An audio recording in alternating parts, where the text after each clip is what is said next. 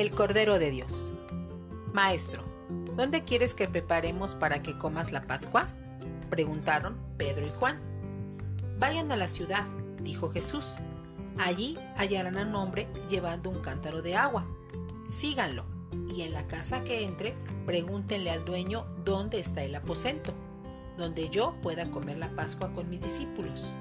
Entonces, él les mostrará a un gran aposento en el segundo piso ya dispuesto. Ahí podrán preparar la cena. Quizás Judas pensó en seguir a los discípulos a aquel cuarto. Así podría avisarles a los principales sacerdotes y escribas dónde pensaba Jesús comer la Pascua. Ellos estaban esperando que Él les avisara dónde podían encontrar a Jesús para arrestarlo. Pero claro, aquel aposento alto no sería una buena opción. Una casa en la ciudad sería un lugar muy público. Demasiadas personas podrían ver lo que ocurriría. Además, probablemente el dueño de la casa era amigo de Jesús. No les abriría la puerta si supieran que venían a hacerle daño a Jesús. Judas debía esperar hasta que el maestro se fuera a otra parte, lejos de las multitudes, y eso era lo que los líderes querían. El traidor, con su espantoso secreto, quizá no tenía muchos deseos de comer la Pascua, pero la Pascua era la primera de las tres fiestas en las que todo judío debía participar. Si no lo hacía, Jesús y los discípulos le harían demasiadas preguntas. De todos modos, él debía mantenerse con ellos hasta que se enterara a dónde se iría Jesús después. ¿Cómo les fue a Pedro y Juan? ¿Tuvieron dificultades en hallar lo que buscaban? Había cientos de personas en Jerusalén para la Pascua, y habría sido casi imposible localizar a una persona en particular entre semejante multitud.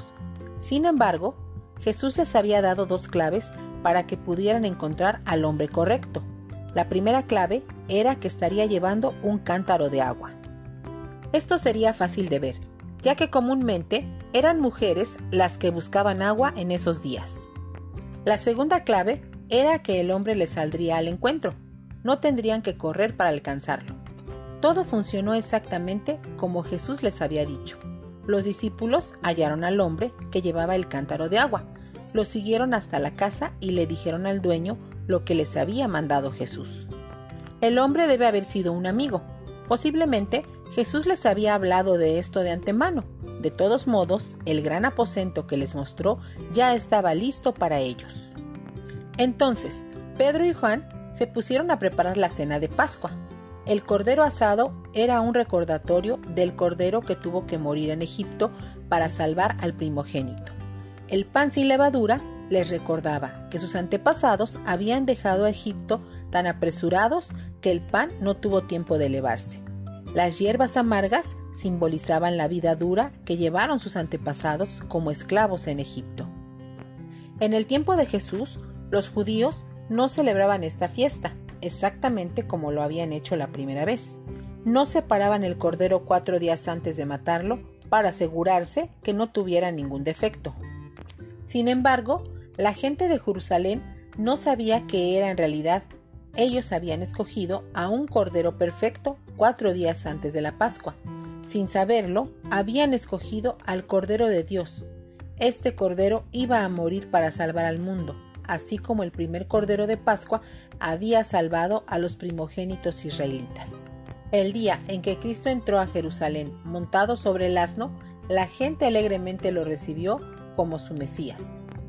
En ese momento nadie se acordaba de que el hombre a quien alababan como hijo de David era el mismo que Juan el Bautista había señalado como el Cordero de Dios que quita el pecado del mundo. Cuando los dos entraron al aposento alto esa noche, solamente vieron el cordero pascual asado que Pedro y Juan habían preparado.